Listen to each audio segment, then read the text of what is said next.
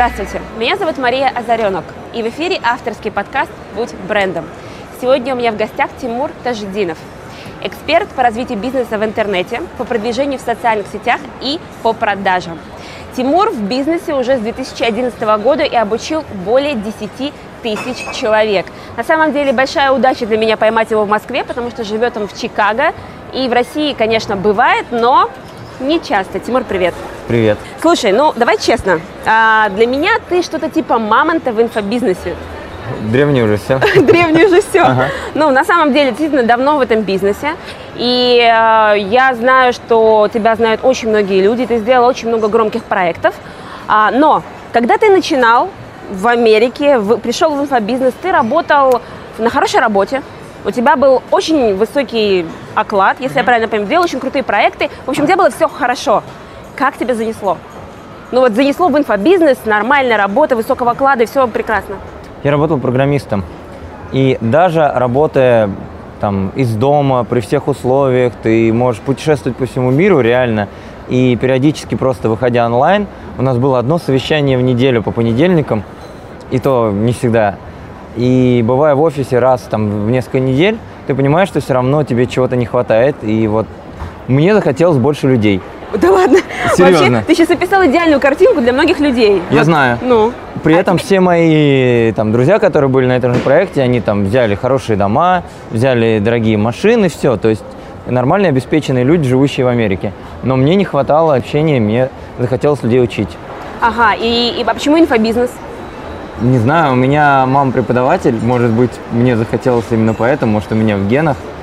А как ты вообще открыл для себя эту нишу? Вот ты в Америке, угу. и ты вот работаешь, и тебе не хватает людей, это такой инфобизнес. Но это же не так было? Нет, конечно. Была следующая ситуация. Я, когда закончил университет, я переезжал в Америку, думал, как это лучше сделать. И мне удалось одному из первых найти стажировку.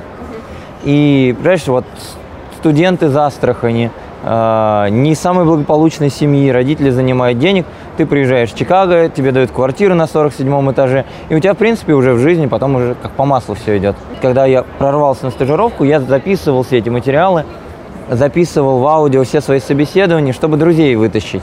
И сначала я вытащил друзей, Потом стали знакомые, там, по сарафанному радио, э, родители стали говорить, там, у, у, у других знакомых какой-то сын хочет поехать по сарафанке стали другие. Ага, я подумал пошел... сделать курс. Ага, то есть пошел такой резонанс, что ты знаешь, как перебраться в Америку. Так и было. Это был самый первый проект Work in the US, работа в США. А, это и есть инфобизнес уже? Это был первый инфобизнес, который я создал. Это платный курс? Да. Был. Сначала я не умел продавать. Я проводил вебинары, потом я говорю, всем спасибо, все, пока, счастливо. Без продажи? Без продажи. Угу. Потом я все-таки начал продавать, продавал за небольшой чек, причем я с этими людьми, которые приходили на курсы, потом познакомился со многими в Чикаго. Им это помогало. Началось то, что я понял, что я сам не расту. На тот момент у меня уже все нормально, и рабочая виза была, и грин-карт я сделал, и я не развиваюсь никуда. Нам важно, когда занимаешься инфобизнесом, самому развиваться и расти, иначе ну, неинтересно. Uh-huh. Поэтому я решил сменить нишу, и на тот момент были результаты на ютубе, какое-то видео уже 150 тысяч просмотров набрало по тому проекту. И я уже стал работать с предпринимателями. И я стал искренне кайфовать, потому что вот это люди, с которыми мне всегда хотелось познакомиться. У некоторых самих хочется учиться, и тут я могу им цены сдавать. А, и ты давал цены через YouTube? А, через обучение YouTube. Через обучение YouTube. Да. Хорошо, чуть-чуть назад вернусь. Я смотрела интервью с твоим папой, Ага. И он рассказывал, что ты так хотел в Америку, что когда тебе делали операцию, ты вышел из наркоза и сказал, папа, отпусти меня в Америку. Но вот все-таки, вот ты говоришь, студенты, застрахование, средняя семья. Ага. А как в Америку ты попал? То есть, что значит нашел стажировку? Искал различные варианты. Сначала был по Work and Travel по программе. Э, по программе студенческого обмена. То есть просто в интернете искал, искал, искал? Нет, да? я сначала туда съездил, потом, когда вернулся, мне сказали, если ты сейчас вернешься, угу. ты не сможешь э, потом обратно э, в Америку вернуться. Я говорю, хорошо, значит, я буду первым. И я стал искать учебу, как там рабочую визу получить. И одна из вариантов была стажировка. Случайно мне дали сайт посредников, потом с помощью этих посредников я связался. Они мне уже стали предлагать интервью, и одно из интервью я прошел в Чикаго и переехал сразу. Это правда, что это интервью проходил, не зная английский практически? Не зная Или английский и без технических знаний. Да, то есть ты прошел на техническую должность, не зная английских технических знаний, и прошел интервью в Америку. Да, Тебя да. призвали и дали квартиру на 40 каком-то да. этаже. Ну, Рассказать как? Ну, я не знаю, но это как бы... Я сейчас обучаю часто людей продажи один на один. Я рассказываю, что умейте слушать. Вот. Э, вместо того, чтобы готовиться как-то к интервью, я понимаю, что английский я за сутки не выучу, я подготовил вопросы им. Интервью было очень простое. А я говорю, о, там Рик, привет, он начинает задавать вопросы. Я говорю, погоди, погоди. Перед тем, как э, задать мне вопрос, можно спросить, а чем занимается ваша компания? Наша компания занимается тем-то, там, контейнерами с пластиками, у нас там электронные аукционы. Я говорю, о, здорово. А скажите, сколько у вас народу в компании? Я говорю, человек 200, он смеется, нет, ты будешь пятым, там у нас стажер нам нужен, вот, всего 4 человека, маленький отдел. Я говорю, слушай, я вот смотрел на карте, вот, э, там озеро Мичиган, а оно далеко вообще от офиса, да, и можно ли в нем купаться, потому что я мечтал вообще в Калифорнию поехать. Он говорит, да, летом как раз вот сейчас вот можно купаться. Первый вопрос, который он мне задал, как быстро ты сможешь приехать? То есть ты На него я ответил. Ну да. То есть ты установил с ним контакт. Ну, то есть получается, что да? ты открыл его через вопросы, он, э, он рассказывал и сам себе продал идею, что ты должен у них работать. Когда человек начинает больше говорить, то ты как собеседник для него становишься самым близким человеком. Ты это сделал специально или ты подсознательно? Невозможно сделать фейк, то есть надо найти такие вопросы, которые интересны. Если бы эти вопросы были постановочными, это бы чувствовалось. Поэтому вопросы были немножко странными, например, а можно ли купаться в озере? У вас нормальное озеро. Это действительно было интересно. И про компанию я почитал, у меня был абзац о компании. Я ничего не понял, попытался понять, потом решил его спросить. И вопросы эти, там, большой ли эти отдел, мне искренне интересно было. Он ответил, потом сказал, приезжай. Отлично. В общем, окей, ты в Америке, а, а потом ты каким-то образом оказался на коучинге Парабеллума. Было. Было дело, да? да? А зачем ты попал туда и как-то это отразилось на твоем росте в инфобизнесе? Парабеллум был первый человек, от которого я вообще услышал про инфобизнес. Потом, конечно же, параллельно начал американские курсы смотреть. Мне повезло то, что у меня с английским уже на тот момент было все хорошо, и я мог уже и в оригинале все слушать на английском языке оригинальный инфомаркетинг.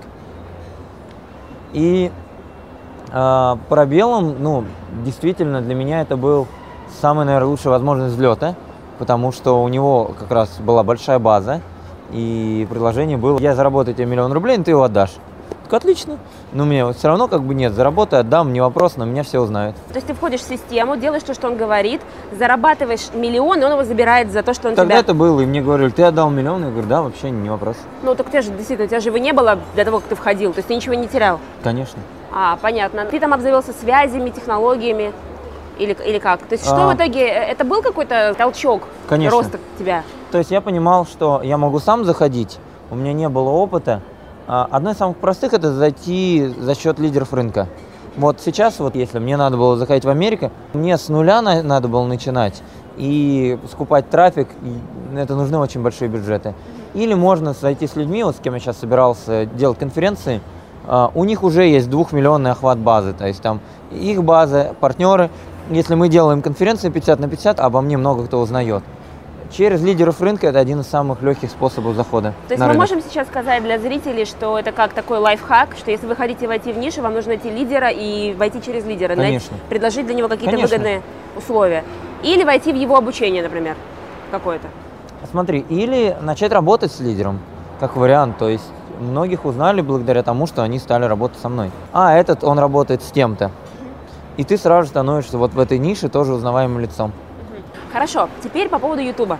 Давай. А, когда я уже лично тебя услышала, я знаю, что ты являешься автором бестселлера «Как стать первым на YouTube». У тебя сколько каналов? Три было? Или... Там шесть или семь, но или 7? я понял, что это была большая ошибка. Это была большая ошибка, так. Но тем не менее, то есть ты э, пошел в нишу Ютуба и помогал предпринимателям через YouTube э, делать лиды, продажи.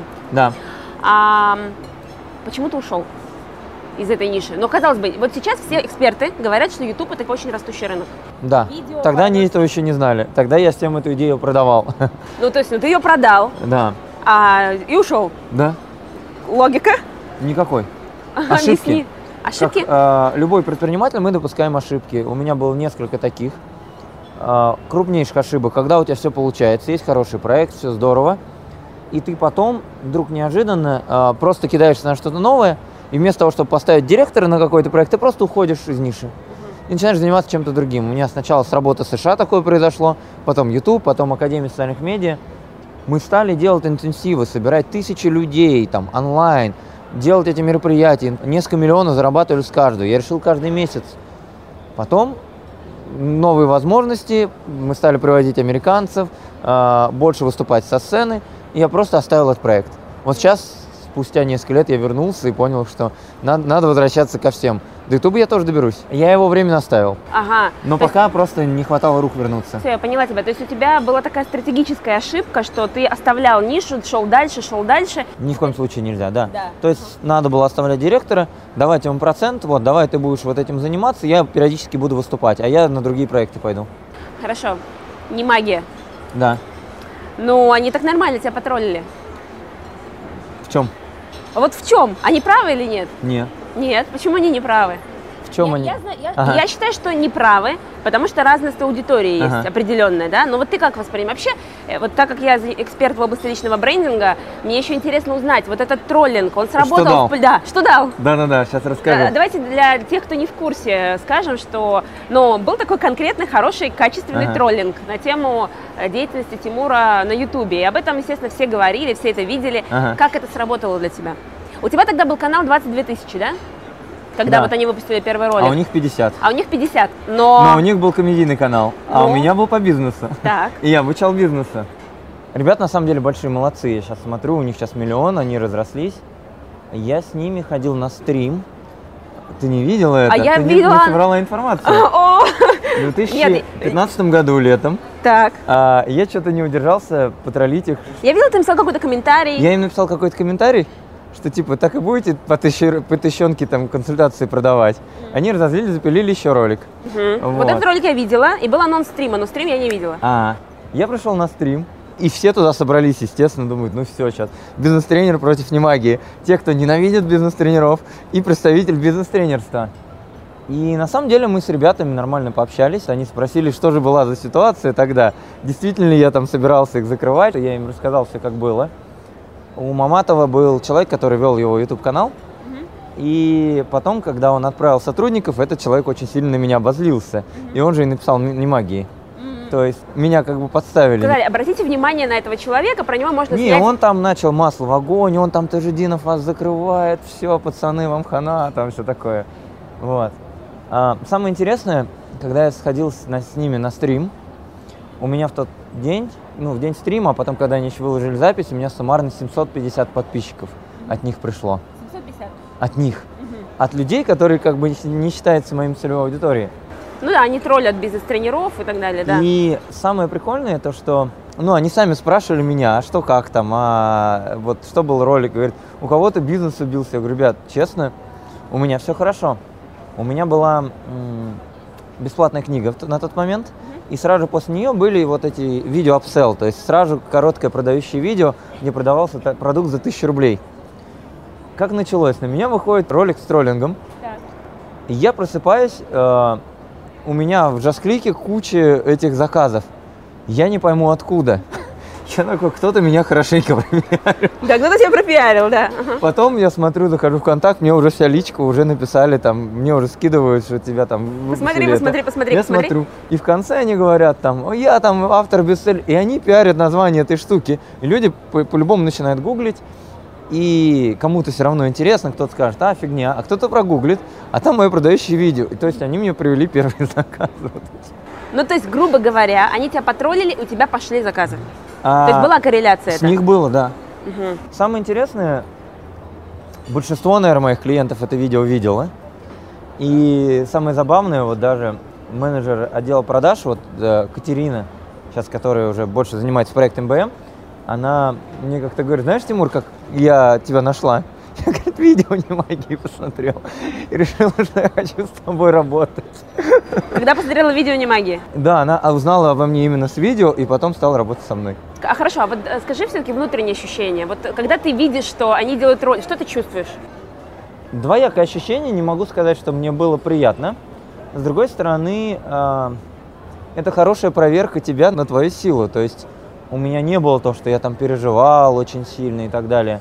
И я знаю, что многие есть на кого это, такие видео снимали, что они переживают. Это проверка своего эго. Потому что если ты зацикленный на себе и тут такое это, то люди будут реально беситься. Не могу сказать, что мне было приятно. Однако, когда я с ним пришел на стрим, мне ребята сказали, слушай, в дружелюбной форме прошел стрим. Он говорит, ты знаешь, что? А, на тебя было очень сложно делать. Мы не знали, до чего докопаться. Ну, люди, у которых было 50 подписчиков, сказали, что у меня 22 тысячи. Ну, тоже, ну... Ну, как бы разница в два раза, да. По сути, это весь троллинг был. Больше ничего такого нет. И когда я говорю, там, они хорошо. А в чем хорошо? Больше никаких конструктивных не было. А, ну, ты себе забрал лавры, типа, первый на YouTube, а они, видимо, так не считали. То есть в этом, я так понимаю, придрались к этой фразе, если я правильно услышала. Как стать первым на YouTube? Ну, они спрашивали, я им показал, я говорю, хорошо. Я учу людей а, оптимизировать видео, выводить их в топ Google, выводить их в топ YouTube. И я начинаю прямо клиентским показывать штуками. Я говорю, вот смотрите, Татьяна Картавенко по таким-то запросам, там, клиника, э, там, доктор Желчь, вот, вот такие-то запросы. Вот у меня есть этот. Я говорю, чему ты учишь? Я говорю, вот у меня Олег Белый. А, по запросам остеопатия вывел видео в топ, к нему приходит клиент, и он даже получил роль в фильме по запросам остеопатии. Пришла какая-то клиентка, она говорит, я там киноактриса, приходи ко мне с фильм сниматься. То есть ты в стриме показывал кейсы? Но на самом деле кейсы, они, собственно говоря, это и есть а самый главный аргумент. Без, с ними бесполезно спорить. Да-да-да, кейсы это факт. И если бы свои, это одно, но я показывал кейсы учеников, то есть это показывает, что ты учишь, и это работает. Ну да, но опять же, аудитория развлекательного канала и образовательного это разные аудитории абсолютно. Образовательные же сложнее на ютубе продвигать. А, другие запросы, то есть если им нужна массовость, если им нужно количество подписчиков, нам скорее нужно больше целевые, чтобы люди, которые ищут эти пластиковые окна, ищут запрос мастопатии, чтобы именно их таргетировать. Угу. Но и те, и те пользуются Ютубом. Понятно. Так, значит, Ютубу ты вернешься, на Ютубе ты есть, и с Ютубом ты будешь продолжать. Когда-нибудь я превзойду свою, ну ладно, лень, в чем-то это лень, и вернусь к съемке видео опять. Потому что я иногда провожу вопрос, а чего вы хотите, они такие. Видео начни на YouTube. Блин, Тимур, ну сколько можно уже? Мы давно видео тебя не получали. Ну, вообще, да. Я когда тебя увидела, ты, по-моему, выходил в эфир, э, ну, вот в Перископе, я помню, были трансляции каждый день. Ну, то есть, как бы, тебя реально, я, я, я так с таким ужасом думаю, как он успевает. Ага. То есть, я каждый там, ты реально каждый день выходил в эфир в Перископе? Да, да, да, больше 300 эфиров. Как ты находишь, о чем говорить? Я не знаю. А, людей спрашивал. Самое а. лучшее – это людей спрашивать что им интересно. Они сами мне подсказывали. А, то есть ты на связи с аудиторией. А люди писали в комментариях? Или так, или как-то на ютубе я на месяц ехал на Гавайи, и мне надо было узнать, о чем снимать видео. Я спросил, какие темы им интересны. Они сами проголосовали. Тема инфобизнес меньше всего, тема социальной сети им оказалось неинтересно. Жизнь в Америке, работа в Америке, как переехать в Америку. Личная эффективность выстрелила. Ты уже знаешь, какие тематики тебе нужны твоей аудитории. А потом последний вопрос в этом же опроснике, там, как часто вы выкладываете видео. Последний вопрос был как раз-таки, а, предложите тему вашего э, э, видео. И мне накидали там тему, расскажи минусы в Америке. Это видео там у меня 1,8 миллионов уже набрало. Они сами мне подсказали эту тему. Расскажи нам про девушек в Америке, расскажи нам про вот это, покажи один день из жизни, расскажи, ты таким энергичным все время тебе удается. И вот если это есть у одного человека, скорее всего, это есть еще у кого-то другого. Слушай, да, прикольно. Кстати, я на тему личного брендинга э, тоже вышла через запрос своей аудитории, которая мне дала запрос, что нужно им образование от меня именно в этой области. То есть я тебя в этом плане понимаю. И в итоге оно оказалось самым эффективным, востребованным и э, выстрелило. Круто. Хорошо. Наставничество. Я mm-hmm. видела, что твоими наставниками являются ну, очень как, сильные бренды в Америке. Давай ты перечислишь кто, потому что я даже не перечислю все эти вообще фамилии. А, как попасть вот к таким людям? Деньги. Деньги, только деньги. Что деньги? Ты платишь, ты ищешь лучшую своей нише, так. ты платишь ему большое количество денег, и он с тобой работает индивидуально. Ты нашел, допустим, Дэйв Ван Хуза. Да, Дэйв Ван 12,5 тысяч долларов стоила презентация, полдня с ним. А, прилетел во Флориду, в 10 утра мы начали работать, э, потом сходили на ланч, 4 уже разошлись, пожали руку. Ты заплатил за это 12 да? с половиной тысяч да. долларов? Презентация вот э, с первого выступления, ну, у меня было, правда, на тысячи полторы человек, в итоге 6,5 миллионов заказов, больше 2 миллионов оплат. А купил. То есть ты пошел к нему с, с кейсом подготовиться к выступлению? А, мне нужна была продающая презентация по YouTube. Да и ты нашел э, лучшего спикера, купил его день, 12,5 тысяч долларов. А... Знаешь, какая у меня вторая была штука? Ну-ка. После этого я позвонил ему же. Я говорю, слушай, я теперь хочу в Facebook тренинг пустить. Ты можешь мне опять презу сделать? Сколько это будет стоить? Он такой, ну, тысяч восемь. Ну, он говорит, хочешь честно? Ты уже и так все это знаешь. Поменяй YouTube на Facebook. А презентация может то же самое оставаться. То есть он дал тебе, по сути, скрипт вообще, в принципе, который ты, наверное, теперь используешь всегда. Да. А потом, какое-то спустя время я его докрутил. естественно, докручиваю. То есть то, что давал мне Дэйв, я иногда смотрю, но уже смешно уже по прошествии трех лет, четырех. А потом я докручиваю, учился у других учителей, у продажника Тони Робинса. И потом уже сам этому стал обучать. И когда ты уже начинаешь других обучать, когда ты делал презентации всем лидерам рынка, то у тебя уже такие идеи у самого, и это уже совершенно кардинальная презентация. Самые большие учителя мои были, это мои ученики. Потому что я анализировал их вебинары, их презентации, я их докручивал. И у меня вот во время э, того, когда я делал им выступление, появлялись самые креативные идеи. Есть такой факт, что ты лучше всего растешь тогда, когда обучаешь других, потому что структурируешь, осознаешь, передаешь, еще следишь, чтобы это все дошло куда надо, да? Именно. Хм, клево. Хорошо, Америка. Сейчас э, с легкой руки бизнес-молодости, вот эта тема бизнес по-американски, американские технологии, все это пошло в Россию, типа круто, популярно, окей. Uh-huh. Воронки, uh-huh. э, Tripwire, элит-магниты, Отто и так далее. Ты в этом уже живешь давно. Uh-huh. Скажи, по твоему мнению, все-таки, э, чем отличается бизнес-подход в Америке? Простому объясни, вот что мы можем у американцев реально взять, чему можем у них научиться? Партнерство. Партнерство. А, сейчас скажу, самая большая разница. Россия – каждый спикер бьет себя грудь и говорит, я номер один, я самый первый, я самый лучший в СНГ. Все вокруг, это я Д'Артаньян. А, Америка. Два спикера в одной и той же нише. Они друг друга встречают. Они знают, кто это такие. О, круто, ты в этой же нише, пойдем на ланч сходим, JV станем. Самые лучшие партнеры – это твои же конкуренты. Конкуренты – это лучшие партнеры. Кто в России это понимает? Да все друг друга скорее грязью польют. Хотя у этого человека самая лучшая аудитория для тебя – и можете друг друга там под 50% продавать. Ты знаешь, я много с, с такими ситуациями сталкивался, что когда доходит до каких-то прибылей, начинаются какие-то неэтичные действия, к сожалению, меня это тоже не обошло. И многие, кто вот живут в Америке, также русские ребята говорят, вот ну очень сложновато. Вот ты со стороны видишь, как в Америке это, и как в России, что все равно вот кто-то потом начинает вот в одну сторону больше играть. В России начинают. То есть в Америке все этично более этичные. Вот, ну, ну, да. Там вот менталитет другой в этом плане. Я считаю, этому реально нужно учиться у американцев. Слушай, а ты не думаешь, что просто здесь так относятся к конкурентам, потому что, может быть, недостаточно качественный продукт? Нет. Нет? Недостаточный уровень образования, потому что здесь люди думают именно вин-луз, а там вин-вин. Угу. И у меня много друзей спикеров в Америке, у меня много друзей спикеров России. И вот в России я могу сказать, что единицы людей, которые реально понимают концепцию вин-вин, которые вот прям реально думают, что вот я вот лучше ему сейчас больше денег заработаю, но потом он станет моим ключевым партнером. Нет такого. Больше вот как бы единоличники. Угу, так, хорошо. А если говорить именно про технологии? Я считаю, что Россия э, пока отстает от Америки. Э, в России я считаю, что люди пока плохо продают показатель того, что я прихожу на конференцию и становлюсь бестселлинг спикером там. А, кстати, что это такое бестселлинг спикер 2014? Что это за номинация такая? На Speaking Empire мне дали, потому что я за один вебинар заработал большую сумму денег. Я без голоса прихожу, и Дэйв говорит, что случилось. Я говорю, сейчас на вебинаре продавал, он спросил сумму. Я этой суммой поделился, он меня сразу на сцену и подарил мне этот микрофон золотой. А потом в России было такое, то, что приезжал на конференции, где 20 человек, которые в этой теме каждый выступает, каждый продает со сцены. Ты приходишь, у тебя больше всего заказов, больше всего оплат. И денег в итоге больше всего, и количество заказов. И нам говорят, ребят, вы там бестселлинг спикеры. Слушай, а э, вообще эта концепция продаж, да. Я знаю, что тебе эта тема очень близка. Мне, на самом деле, она тоже очень близка. Я когда была на твоем тренинге «Бизнес от сердца», меня зацепило именно вот этот блок, потому что мне кажется, он в России недопрокачан.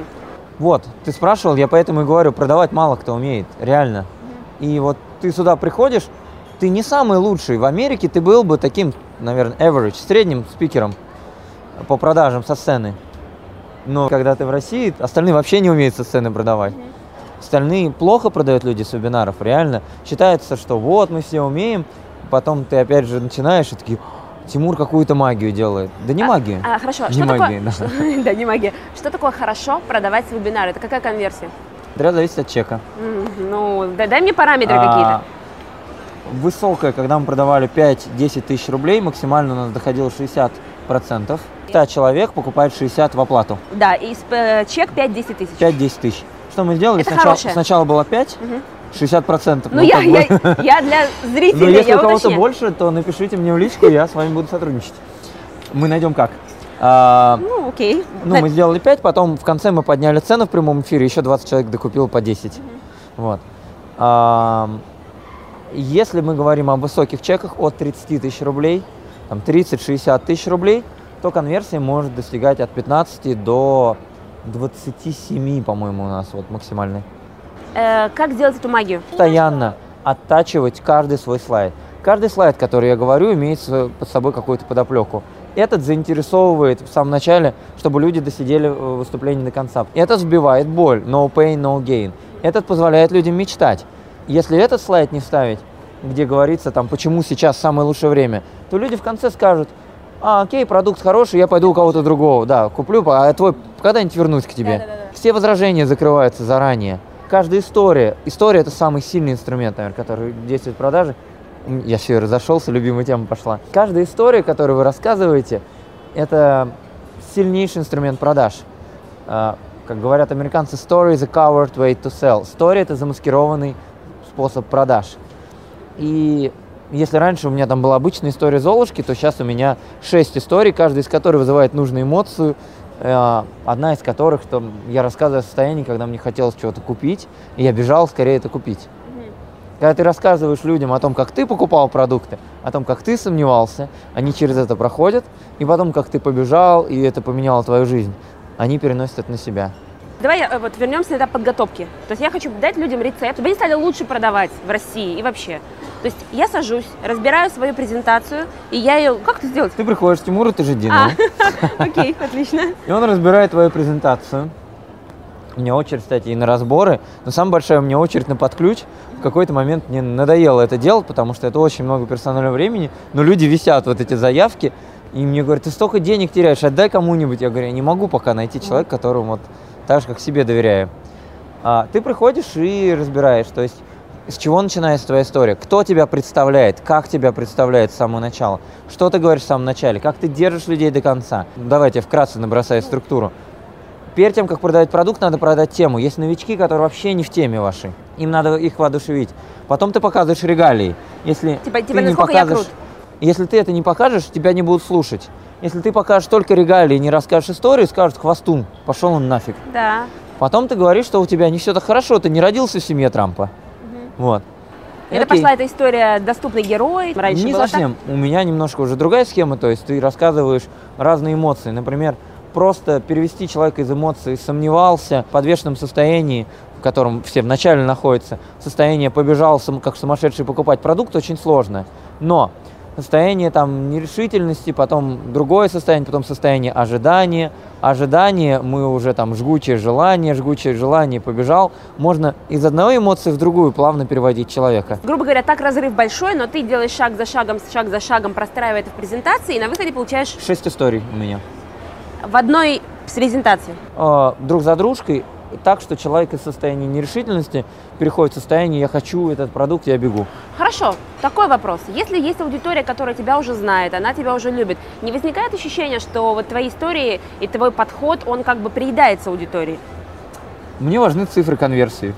Так. Мне вчера написал один человек, слушай, я вот начинаю личные истории, все говорят, ну-ка, хватит. Я говорю, ребят, смотрите, когда я начал вот эту американщину рассказывать России, меня троллили больше всех. Я выступаю на какой-то конференции, а, меня все троллят, говорят, о, опять он свою историю, я тысячу раз слушал, да сколько можно, когда контент, вода, вода, вода, и начинается негатив в комментариях. Так. Однако, когда другие спикеры с занудством рассказывают контент, чистейший контент, и делают продаж на 200 тысяч, а я со своей историей, эмоциональностью и троллингом, и негативом делаю на 2 миллиона, то извините, мне все равно, я могу свое эго задушить. Не магия, еще раз вам огромное спасибо, вы научили мое эго глушить. А, если у тебя нет эго, и ты смотришь как бизнесмен на показатели, то тебе важна финальная цифра. Мне все равно, кто что скажет. Пусть все посылают меня хоть куда. Главное, что в конце я сделаю цифру больше, чем кто-либо. Поэтому этих людей я не буду слушать. Если кто-то сделает конверсии по продажам больше меня, вы можете меня учить. А пока не хотите рассказывать историю, не рассказывайте. Я знаю то, что работает. Прекрасно. Правда ли, что то, что сейчас становится популярным, ты это уже давно делаешь, по сути? Что? Ну, вот истории, воронки. Популярно. Это давно уже популярно. Окей, ладно. С 13 года мы это делаем. Ну. Вы это делаете, но а, подожди, а популярность это что? Вот Слушай, вы варите в своем котелке. Если, если до кого-то некоторые технологии дошли только, только что, это не значит, что это не было популярно до этого. Ну, но... опять же, есть предприниматели, и они смеются, говорят, вот сейчас кто-то рассказывает там о том, что вот есть такая супер-мега штука, upsell. Да мы это уже с 12 года делаем, с 11 -го. Ну, просто есть люди, которые вообще в бизнес вошли, в, в эти технологии, там, не знаю, год назад или там полтора, для них это все в новинку. Подожди, но тогда получается, что всегда будут появляться люди, которые будут приходить и говорить, вау, это такое новое, оно только прекрасное. Да? Инфобизнес это круто, инфомаркетинг. М-м. YouTube еще есть. Есть, да. Еще и подкасты есть. Есть. Кстати, подкасты мало кто использует. Ты зашла в хорошую тему. А, а, а почему? В Америке подкасты это один из самых популярных источников. Здесь подкасты это так. Ну и как думаешь, они выстрелят? Выстрелят. Сколько ждать, когда они выстрелят? Ну, после эфира расскажу тебе свою статистику. А, окей, друзья, тут есть закулисная история, поэтому лучше, конечно, приходить а может, не на... расскажу? Лучше приходить, хотел сказать, на офлайн встречи с Тимуром. Да. В кафешку нужно приходить. Так, хорошо. А в Америке подкасты это прям тема. А да, это правда, да, что их монетизируют да. даже каким-то образом? А? Их же даже конечно, монетизируют. Конечно, То есть я знал парня, там, Льюис Хаус, э, и вот смотрю, уже он начинает, там, уже с Тони Робинсом пишет. У него единственная монетизация, автовебинар крутится на всех слушателей его подкаста. Mm. Один продукт? Да. Не очень хороший продукт, не очень хорошо поставленный автовебинар. Я посмотрел, мне стало стыдно немножко за него, но его аудитория знает по подкастам. Хорошо. Личный бренд. Да. А, твой личный бренд. Я хочу понять, ты строил свой личный бренд сознательно оттачивал какие-то грани, или ты был спонтанным и смотрел, что заходит, что не заходит? Как любой человек, занимающийся продажем, а я действительно фанатик продаж, и вы можете видеть, что у меня поменялась энергетика, когда я начал об этом говорить, а, ты хочешь знать, почему у тебя покупают. Одно из лучших ты можешь э, узнавать у своих клиентов, почему они приняли решение, почему они тебя выбрали, и как тебя нашли VIP-клиенты. И я знаю, за что покупают меня, я знаю, что говорят обо мне, у меня есть свои уши, э, среди там клиентов. Я знаю, что выстреливает, а что нет. Я знаю, что нужно докручивать. Я знаю то, за что люди любят меня. Я знаю, куда бить и где, в каких направлениях надо развиваться. И таким образом ты двигаешься в сторону запросов аудитории? Конечно. А если это тебе не созвучно или такого нет? Вот есть вещи, которые аудитория бы хотела видеть от тебя, ну, для тебя не очень интересно. Тогда не буду делать. Против ну, себя тоже такие не примеры? пойдешь. Нет. Мне говорят, мы покупаем, потому что ты даешь ценность, ты отдаешь все до конца, то есть ты не скрываешь, что а вот это будет в моем более платном курсе. Ты открытый, ты даешь ценность, ты искренний, ты не обманываешь, не преувеличиваешь. Я знаю вот эти вещи, которые людям очень важны.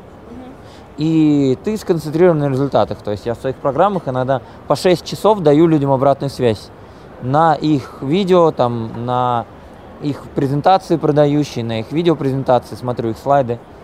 Это и называется для тебя бизнес от сердца? Да. А что еще входит в это? Вот в эту концепцию? Отдаваться людям полностью, вот отдавать контент от сердца, делиться от сердца, не скрывать ничего от них, не строить роль, потому что если тебя покупают как какого-то дутого персонажа, а на самом деле у тебя нету этого, ну, чему ты это научишь? Ну тогда что такое бренд Тимура Таджидинова? Фамилию неправильно сказал. Да, опять, кстати. Причем ведь не в первом интервью постоянно. Вот, вот человеческая эта штука. Тажит Динов, Тимур. Что входит в твое понятие? Это, кстати, не вырежу. А, что входит? Не надо. Я и не буду. Что входит в твой бренд? В итоге. Бизнес от сердца. Бизнес от сердца. Хорошо. Самая большая штука, которую я понял, то, что работает у нас, это отдавать людям как можно больше ценности. Reciprocity – это наш самый большой принцип, по которому мы сейчас строим бизнес. Если раньше это были продающие вебинары, куча эмоциональности, плюсики, а кто из вас это, а кто из вас то. куча заказов, потом куча недоплат, потому что люди эмоционально принимали решения. Сейчас мы поменяли полностью концепцию бизнеса, мы практически не ведем вебинаров. Потому что я понял, что я не успеваю. Тут надо историю рассказать, open loop, тут всякие закрытия возражений. У тебя на контент 10 минут остается. Так. Мы стали вести трехдневники. Вот этот месяц у нас состоит из трехдневный ивент в Москве. Сейчас был четырехдневный по эзотерике, потом трехдневный по соцсетям.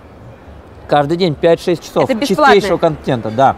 Это бесплатный трехдневник? Онлайн, онлайн бесплатные. Э, В Москве был. Ну, потому что платный, да. аренда помещений Да, да, там. да, да, да. А потом еще по бизнесу будет. Четыре мероприятия. Из них каждый это не один вебинар. Мы все равно покупаем ли- лида человека, да, за доллар там. Каких-то нишах, вот мы сейчас за 150 даже покупаем рублей э, э, человека. Есть разница привести его на вебинар, и есть разница дать ему контент на протяжении трех дней по 5-6 часов. Ну, вот здесь так- я скажу возражение такое. Человек, э, перекормленный кон- контентом, понимает, мне достаточно. Можно ругаться? Давай. Херня полная. Вот Так. честно. Ну, Это говорят те люди, которые никогда в жизни не перекармливали контентом. Вы попробуйте перекормить. Контент должен быть эмоциональным, я согласен. Если вы уныние, если у вас будете сидеть, теперь давайте зайдем на эту страничку. Если будете вы таким этим рассказывать, то у вас никто не купит, хоть с вебинара, хоть это. Если вы даете качественный контент, эмоционально. Ты была на моем живом ивенте. была. Там все люди прыгают, радуются. У меня на онлайн-интенсиве то же самое происходит. Люди кайфуют, люди пишут, люди потом мне всю личку ВКонтакте забивают о том, как много пользы они получили и можно ли вписаться, хотя я первый день еще не продаю. Вот когда ты людям даешь именно очень много ценностей, переполняешь, что не- эн- энергетически им хочется отдать, вообще проблем с продажами не будет. А в итоге, а что ты продаешь? Наши курсы от 500 долларов. А, а курс это какая-то Минимальный пакет. пролонгированная история там на месяц, на два, на А, три, да? Двухмесячные программы. А, двухмесячная У меня была двухмесячная программа по продажам. Сейчас я временно не веду. А, сейчас вот по соцсетям двухмесячный курс. А, сейчас твоя зона интересов это продажи и соцсети. Да. А, почему соцсети? С продажами я поняла. Страсть, любовь. Личный интерес. Когда тебе интересны какие-то темы, ты начинаешь вот туда лезть. А, сложно обучать и обучаться тому, что тебе не интересно. Я это понял еще по проекту работы в США, потому что я понял, что я не хочу становиться иммиграционным адвокатом. То есть ты просчитал перспективу, понял, что туда все идет. Да? Да? Если мы говорим про соцсети, я видела, что у тебя аккаунт в Инстаграме был какой-то момент затишья. Ну, то есть как бы было там, ничего не было. Ну, то есть было мало подписчиков, мало активности. А потом я видела, что резко, как-то вот за вот последний год как-то все резко выросло. Ну, не то чтобы мало, а масс-фолловингом это когда ты фолловишь каждый день и анфолловишь. Причем я нанимал помо- помощников. а, набралось более 50 тысяч предпринимателей. Причем, как я делал? А, не своими руками, правда. Берется аккаунты конкурентов, партнеров, там, друзей, их подписчики, те, кто ставит им лайки, на них подписываешься, часть на них подписывается назад. Если это делать на уровне процесса, то есть в день ты подписываешь на 990 человек и отписываешься от такого же числа, то тогда у тебя в итоге, вот если даже в день хотя бы 100 человек на тебя подписывается, это 36 тысяч подписчиков в году.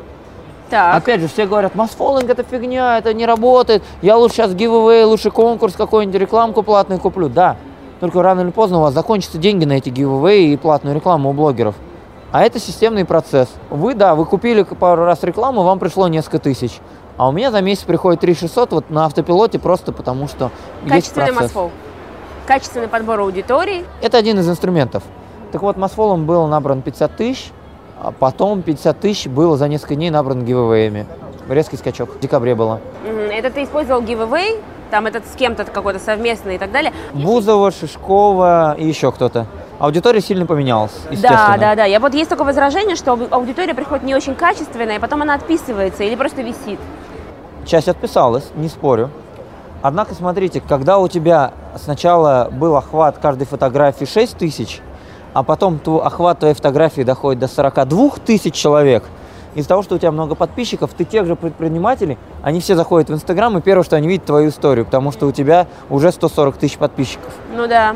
У тебя охват тебя больше стал, даже твоей аудитории. А, за счет просто вот этого количества ты все равно цепляешь нужных людей. Да, у меня прибавилось куча девочек 18-24. Когда ты приходишь на эфир, самый частый вопрос уже стал а, не по бизнесу какой-нибудь, а женат ли ты. Вот, и там, девочки, расслабьтесь, у него двое детей. Вот.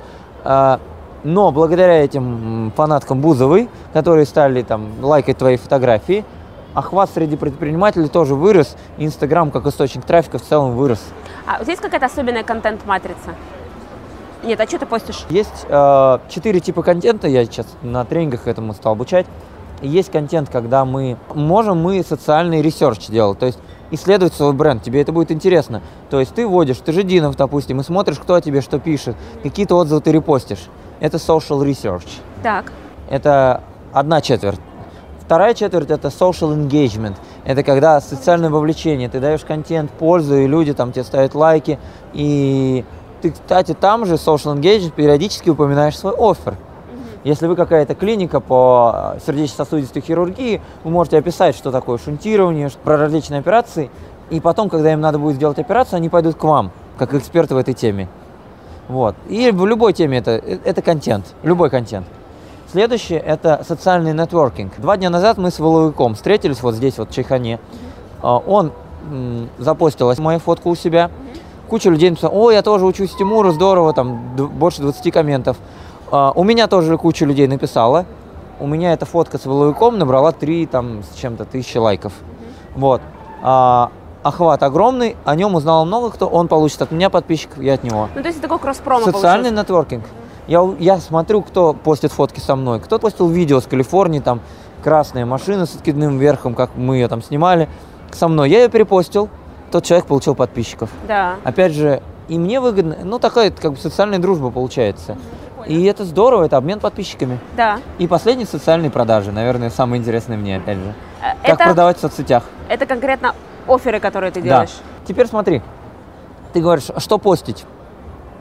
Четыре больших типа контента. Social research. Кто-то на тебе написал отзыв, репостни. Угу. Продажи без продаж. Второе, социальное вовлечение. Какой-то полезный контент, может быть, красивые фотографии в Инстаграме. Мы сейчас говорим об Инстаграме, да? Да, да. А, третье, социальный нетворкинг. Перепости кого-то, кто о тебе говорит хорошо. Пропиарь кого-то, он пропиарит тебя. Там, вот с Евгением Ходченковым мы сделали кросс-пиар, договорились заранее.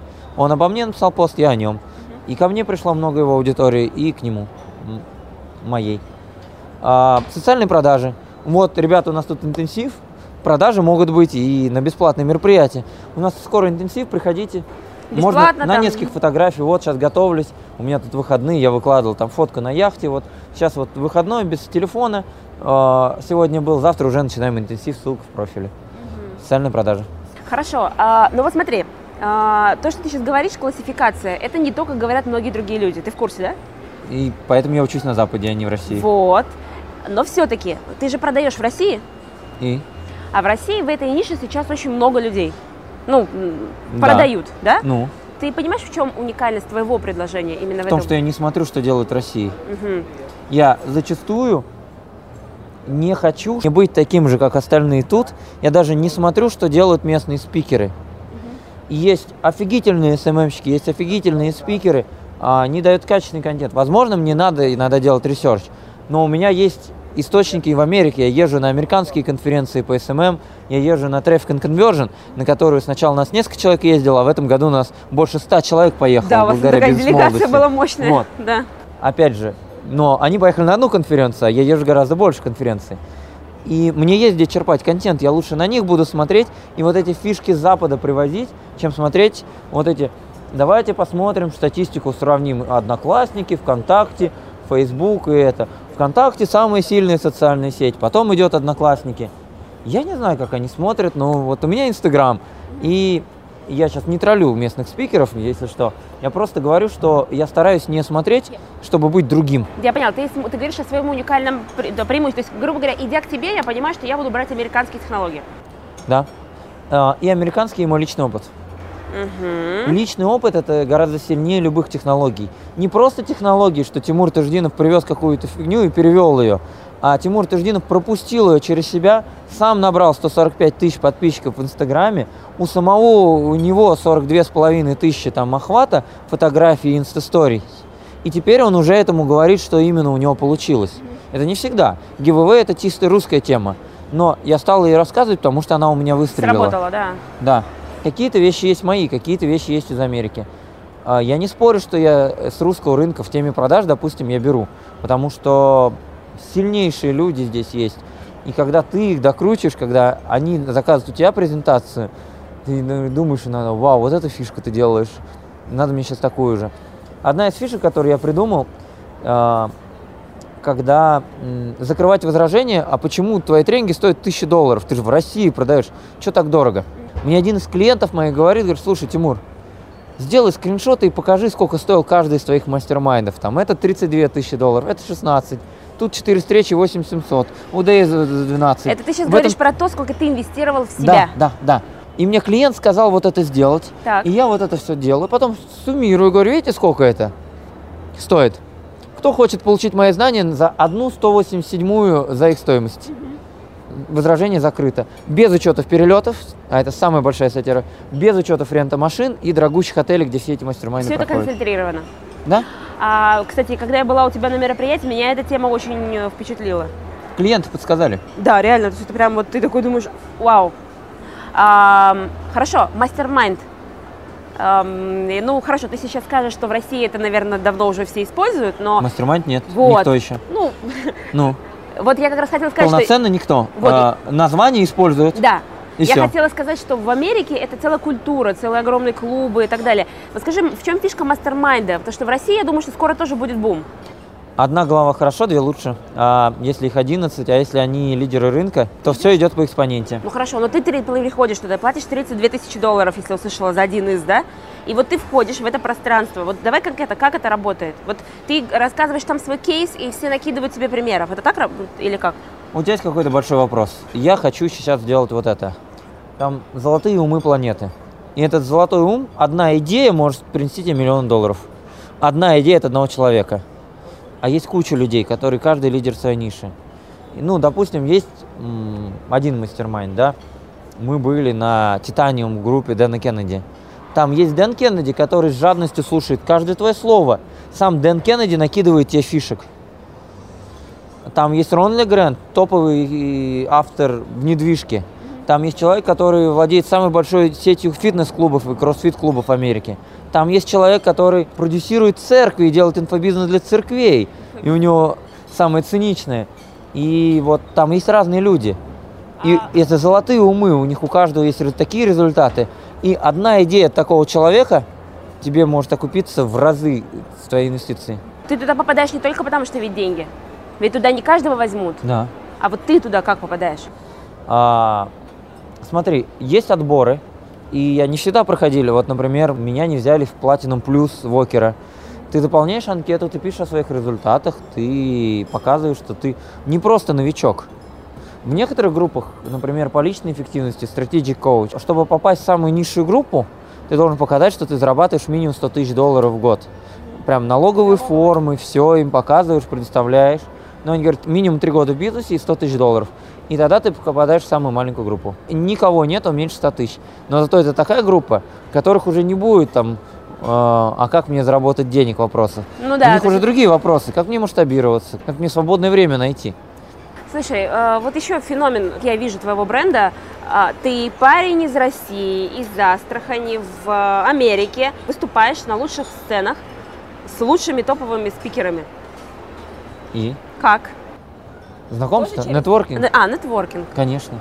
Mm. Reciprocity. Ты помогаешь этим спикерам, сам они спрашивают, как тебе помочь. То есть это тоже то, что ты вошел через личный консалтинг у кого-то, потом рекомендация, рекомендация, рекомендация. Тот же Дэйв мне звонит, говорит, слушай, у меня такой-то ивент, приезжай выступи на Speaking and Marketing Academy. А, иногда он не звонит, он просто приглашает на свой ивент гостем по дружбе. Ты приходишь, ни в чем не бывало. Первый день тебя вытаскивают на сцену как кейс. Окей. Ты там начинаешь рассказывать историю. Неожиданно, ну прикольно, выступил. Второй день, панель экспертов. Справа от тебя сидит человек, который делает 300 миллионов долларов в год на тренингах по недвижке. У него свое ТВ-шоу. Дэйв Симур. И ты рядом сидишь, и он тебя еще подкалывает там как-то это. А, опять же, ты попадаешь на сцену. Говоришь, слушай, Тимур, у нас там завтра это, выступи еще TED. TED это там 10-15 минут, чтобы ты какую-нибудь самую крутую фишку. Вот, ты третий раз уже на сцену попадаешь. Ну, это один ивент опять же, ну, за счет того, что ты личные связи, дружбы. Как я попал на сцену инфосаммита? А, тебя просят, Тимур, слушай, мне сейчас выступать, сделай пресейл. Ты знаешь эту тему, ты хороший кейс, подними людей, кто из какого города, там это, все потянут руки, зажги. То есть пресейл это, это, это, это разогреть, разогреть. Предпродажа. Угу. Расскажи свою историю, как этот спикер поменял твою жизнь. А. Прокрути видеоролик, потом подними всех и по аплодисменты я забегаю. Из часового выступления 15 минут было моих. Угу. У меня вот так коленки тряслись, это в 2014 году было. А, однако я знаю, почему он это сделал. У него полно американских клиентов, но ты, ты друг, ты хороший, ну, ты хороший кейс. Можешь сказать, что это наставник, который тебя продвигает? Да. Ну, то есть, ну, по, сути, да. по сути, наставничество такое. Ну, это, опять же, это чувство взаимности. То есть сейчас мы 15-17 сентября хотим тысячник в Москве сделать, тысячи участников платного живого мероприятия. Опять же, я звоню и говорю, слушай, выступи, хочешь в Россию прилететь? Я тебя переведу. А, ну и ты его На прям... тысячу человек, да. То есть это вот партнерство, обычное полноценное партнерство. Хорошо. В завершении интервью я слышала, что сейчас в Америке появился такой термин, называется human to human. Давно появился? Ребята съездили на трафик conversion, и все, и все приехали про это говорить. Human to human. Human to human, ну. да. Я имею своя интерпретация, что за тренд, почему этот тренд. Мне кажется, он в тему личного брендинга очень круто вписывается. Но расскажи, как э, резюме, в чем а, фишка? Просто, это просто ярлык. B2B, B2C, human to human, это просто ярлыки. И если ты хочешь мое мнение, я всегда говорю искренне, ну, Traffic Conversion каждый раз говорят, все, все, что раньше не работало, теперь у нас все по-другому, теперь human to human. Что, B2B перестал работать или B2C перестал работать? Нет, все, теперь human to... И все, э, кто были на Traffic Conversion, теперь говорят, написали у себя в Инстаграме, все, все, что раньше было не работало, теперь только human to human. Серьезно. Ну, я не знаю, мне там не было. Мне кажется, human to human работал всегда. Просто никто так не говорил. И это ярлык, я да. об этом и говорю. Да, то есть придумали а, название для того, что и так на всегда было. На Conversion сказали, что вот у вас раньше были отдел контента, отдел э, лидогенерации, отдел продаж и отдел сервиса. Это больше не работает, теперь это отдел счастья. Этот отдел у нас мы его называем там э, не отдел продаж, а отдел чего-то там еще. Поменяли маркеры, все там. Ну, ну, от этого он все равно не поменялся. Ну и они так это часто рассказывают, как будто это что-то совершенно новое и все такие, вау, как это здорово. Ну, очень часто, когда ты уже каждый год на эти конференции ездишь, у тебя сознание немножко притупляется на такие вещи. Часть контента, оно повторяется из года в год. Ну, понятно. То есть э, люди, которые попали туда первый раз, а сегодня выехала большая группа в этом году, да, для них это все прям вау, а для тебя это уже... Поэтому тебя, видимо... Я не говорю, что там вот группы там не вынесли, а я вынес. Просто я говорю иногда уже ну, не первый раз, когда это ты слышишь, у тебя внимание притупляется. И я улыбнулся, потому что я сейчас зашел в Инстаграм, и я везде это вижу. Все таки human to human, human to human, human to human. Это просто новый тренд появился в Рунете да, теперь. Да, да.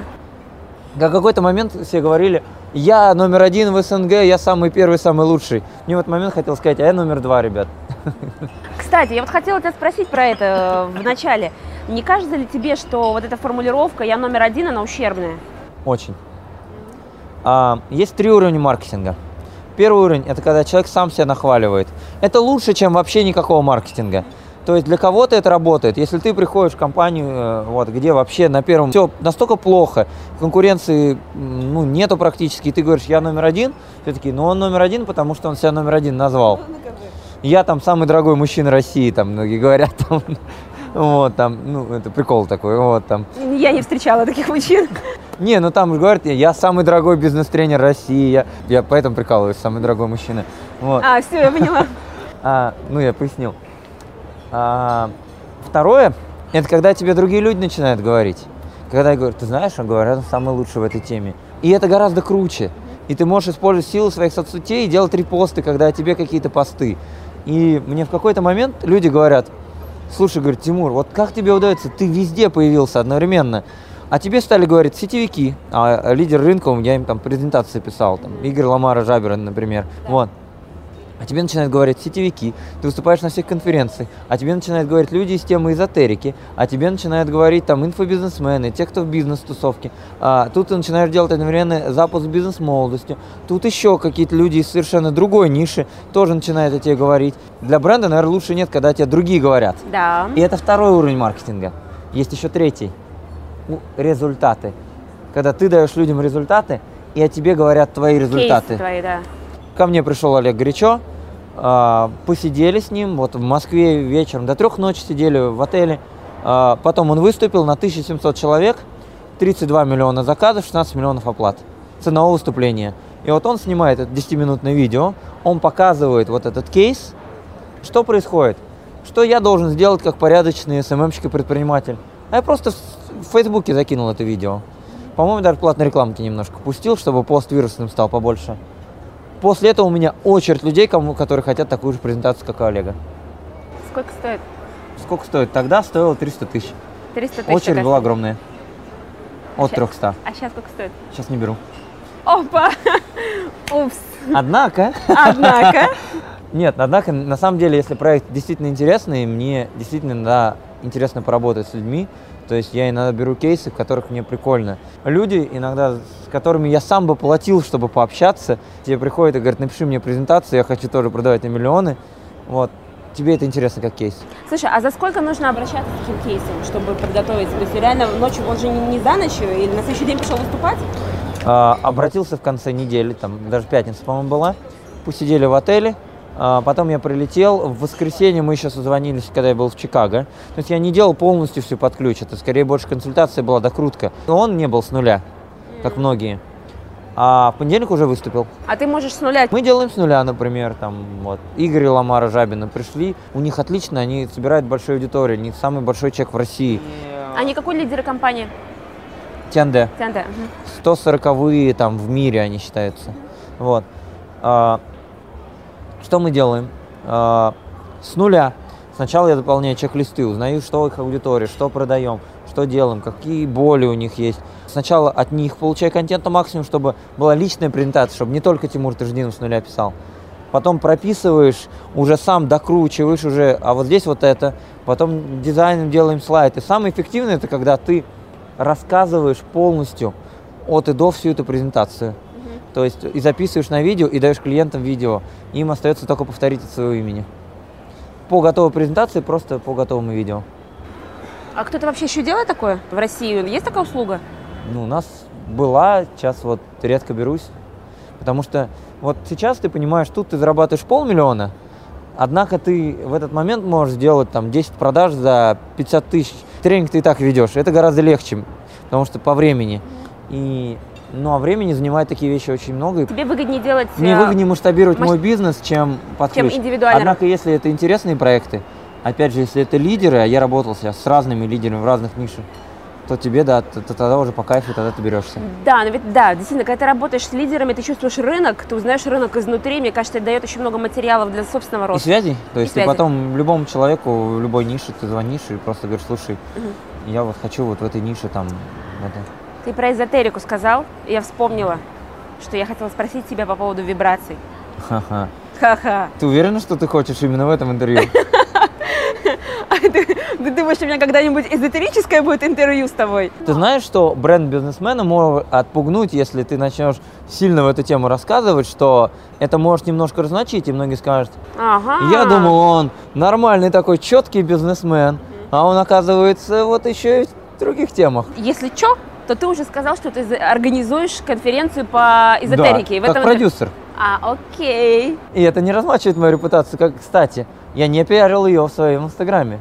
Хотя был офигительно красивый лендинг, хотя я там спикер. А я ее видела. А, и реклама была. Ну, реклама была. Реклама была, я рекламу видела. Да. Ну и- Даже по базе не пиарил своей, бизнесовой. А почему? Ну, есть свои причины на это. То есть ты считаешь, что аудитория у многих, может... у многих, если ты что-то такое сказал, они все, они могут перестать покупать бизнес-тренинги, они скажут, в теме эзотерики я думала, что что-то так с ним не так. Я сейчас расскажу тебе конкретный пример. У меня есть духовный учитель из Индии, ее зовут Гуруджи. Один раз я решился у нее взять интервью и выложить на своем канале. У меня никогда не было такого количества дизлайков и такого большого количества отписок от канала. Больше я не рискую. Люди разделились на две категории. Первая категория говорила, Тимур, вау, вот это контент, вот это человек, спасибо. Вторая категория, где ты нашел шарлатанку, беги от нее, пока не поздно, ты в секте. Вот. Да, И, и так, и куча лайков, и куча дизлайков. А неравнодушных не осталось. полярность такая аудитории сразу. Неравнодушных не осталось. Но это показывает то, что людей задело. Да. Но э, я услышала эту тему про вибрации в твоем исполнении на Global Networking марафоне у ГИЛа. То есть э, это большое событие с большим охватом. Почему ты там об этом рассказал? Не знаю, потому что захотелось. А, сейчас я рассказывал на своем живом мероприятии, и я рассказал про вебинарах и как уровню вибраций, то от того, в каком ты состоянии, ел ли ты мясо, там, какую музыку ты слушал, медитировал ли ты, ел ли ты рыбу за 24 часа, занимался ли ты спортом, там, под дни, или, или ты бухал за день до этого. А, как это влияет, выше или ниже вибрации, как это влияет на продажу? На продажу, да. А, в итоге, потом мне уже скидывают в каких-то чатах, уже там Тимур не советует заниматься сексом перед вебинар.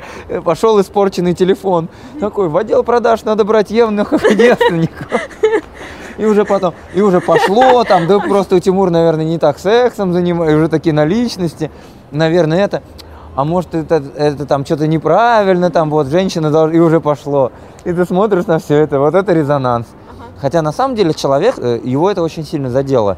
Человек, который это распространил, у него была какая-то боль. Да. Тимуру пофигу. Тимур сказал там 15 пунктов, что может влиять на уровень А вибрации. человек зацепился, да, а за человек это. зацепился именно секс, потому что у него какая-то с этим была проблемка. И он уже начал это с испорченным телефоном, с контекстом уже со смешным каким-то везде распространять. Ну, все равно вызвал резонанс. Любой резонанс это хорошо. Мы сегодня с тобой это уже обсудили. Даже когда тебя пытаются троллить, все равно говорят о тебе. Вот ты как человек по бренду, ну, наверняка это согласишься, потому что твое имя все равно на слуху. И к тебе и продажи потом приходят, и сотрудники. И вот то же самое, ну, хорошо, я мог бы вписать, вступить в перепалку, как там думаю, зачем? Ну, пообсуждают люди, ну, поржут, ну и чё. Потом они все пойдут послушать, что там Тимур реально рассказывает, и кто-то купит. И да, и кто-то поймет, в чем суть. И, Слушай, у меня была э, ситуация, когда, так как я сетевик, я занимаюсь сетевым бизнесом параллельно, и Ты понимаешь, да? То есть ты сейчас сказал одну фразу, и кто-то скажет, ой-ой-ой, отписываюсь. Конечно, да. Так вот. то же самое, да? Да, да, да. Или когда, знаешь, когда ты знакомишься с психотерапевтом, и он такой, здрасте, вы кто? Я психотерапевт такой, «М, то есть сразу мысль такая, он сейчас Псих, меня просканировал. Нет, типа, меня А. сейчас просканирует. Стереотипы. Я много изучал НЛП, я этого не скрываю. И все сразу, сейчас он там своими НЛПерскими штучками. И в тебе уже к- некоторые люди видят какие-то манипуляции. И ты просто с ними общаешься по-человечески, там искренне. Ты мной манипулируешь, я знаю, ты выводишь меня на ему, из тебя потом все время будут что-то видеть. Потому что люди, расслабьтесь. НЛП это прежде всего работа с собой, своими убеждениями, своими состояниями. Это не то, как позиционируется. Я учился у мировых лидеров, я сертифицированным бендлером. Там больше как раз-таки работа над собой. Но в России это там разведи всех с помощью специальных фишек НЛП и гипноза. Мгм. Вот. А И в тебе вот такого человека начинают уже видеть. Э, а триггер это про НЛП или нет? Просто я знаю, что ты любишь эту тему, я эту тему обожаю. Она, я считаю, очень эффективной. Они пересекаются. А, пересекается. Кому-то выгодно э, говорить, что триггер не имеет никакого отношения, что НЛП это плохо, вот мы не такие, а триггер это типа хорошо, это вот мы типа придумали, вот новое веяние. Меня всегда такие темы забавляют, знаешь, там, инфобизнесмены это плохо, это шлак, это- а вот инфомаркетинг это мы, это хорошо. Давайте я вас научу интернет-бизнесу, такие А позиционирования. А, то есть разница в позиционировании? Да, да, да. Думаешь, ну-ну, ну-ну. Мгм. Хорошо. То есть а, инфобизнесмены это вот они все там разводились. Давайте я вас научу сам, как зарабатывать в интернете. Ну, а хорошо. Ну реально. Хорошо. Что такое инфобизнес? Вот давай по-простому, по-честному людям скажем. Потому что действительно есть такой стереотип. Или Так же, как- заработок в интернете, или инфомаркетинг, или интернет-бизнес. А ты мне скажи. Да одно и то же все это. Ну, В синонимы, том-то и дело, по сути, конечно. да. Но многие позиционируют, что вот мы такие светлые, а вот инфобизнес это все плохо. Мы вообще не в этом. И то же самое происходит НЛП и триггеры. Тут говорят, НЛП, не-не-не, ни в коем случае. А вот триггеры новая тема. Вот сейчас Миша Дашкиев стал о триггерах рассказывать. Триггеры это благородное дело. А НЛП это там чисто все манипуляторы. Хотя по сути это, ну, ты же понимаешь. Что, что там, что там, они очень и похожи, и прикликаются, естественно. Я, я понимаю, это просто как способ более эффективной коммуникации. Вот, вот так, Да? честно. И То есть, Да. если тобой двигают светлые мотивы, то это просто способ быстрее донести свою мысль до аудитории. Мотивы могут быть темными, и НЛП используется очень жестко. А, мотивы могут быть и светлыми, и ты можешь свое состояние контролировать. То, чему Тони Робинс обучает, там, how to be in a state. Я сейчас был на его семинаре по недвижке. Ни слова о недвижке. Три часа он такой, будем учиться контролировать свое состояние. Они все прыгают, счастливые, улыбаются. Смотрю, полчаса, все люди сидели вот так, уже такие. Кстати, вот а это НЛП. в чем его феномен? Тони? Да. Он молодец, он действительно качественно прорабатывает до, до изюминки э, свои ивенты, он, контент, который он делает. Он действительно отличнейший спикер и отличнейший продажник со сцены. Вплоть до каждой секунды, когда он поливает воду под музыку Smells Like Teen Spirit, ты приходишь на его ивент в Лос-Анджелесе трехдневный, четырех, потом такой же в Чикаго, вплоть до секунды все рассчитано на этом То есть это правда прям спланированное действие от и до. Да. Это он планирует или кто-то за него планирует? И он из-за него. То есть у него... Конечно. Есть люди в окружении, которые этим занимаются. И это вот это пси- психологи, которые прорабатывают все эти вещи. кто ну, поближе знает всю эту тему, там, вплоть до того, что Тони, а, когда выступает на других каких-то сценах, то у Тони должен быть специальный свет, только свое специальное оборудование, которое один только бренд, которому он доверяет. все должно быть прописано по сценарию. Его команда заботится о всем. Не дай бог, что-то будет не так. И тогда будет тот эффект, который, Да. собственно говоря, и нужен. Тимур, я благодарю тебя. То, что ты выделил в своем плотном графике время, и мы записали это интервью с тобой. Реально круто. Спасибо вам, спасибо зрителям. Слушай, у нас еще есть такая традиция, не знаю, насколько она тебе откликнется.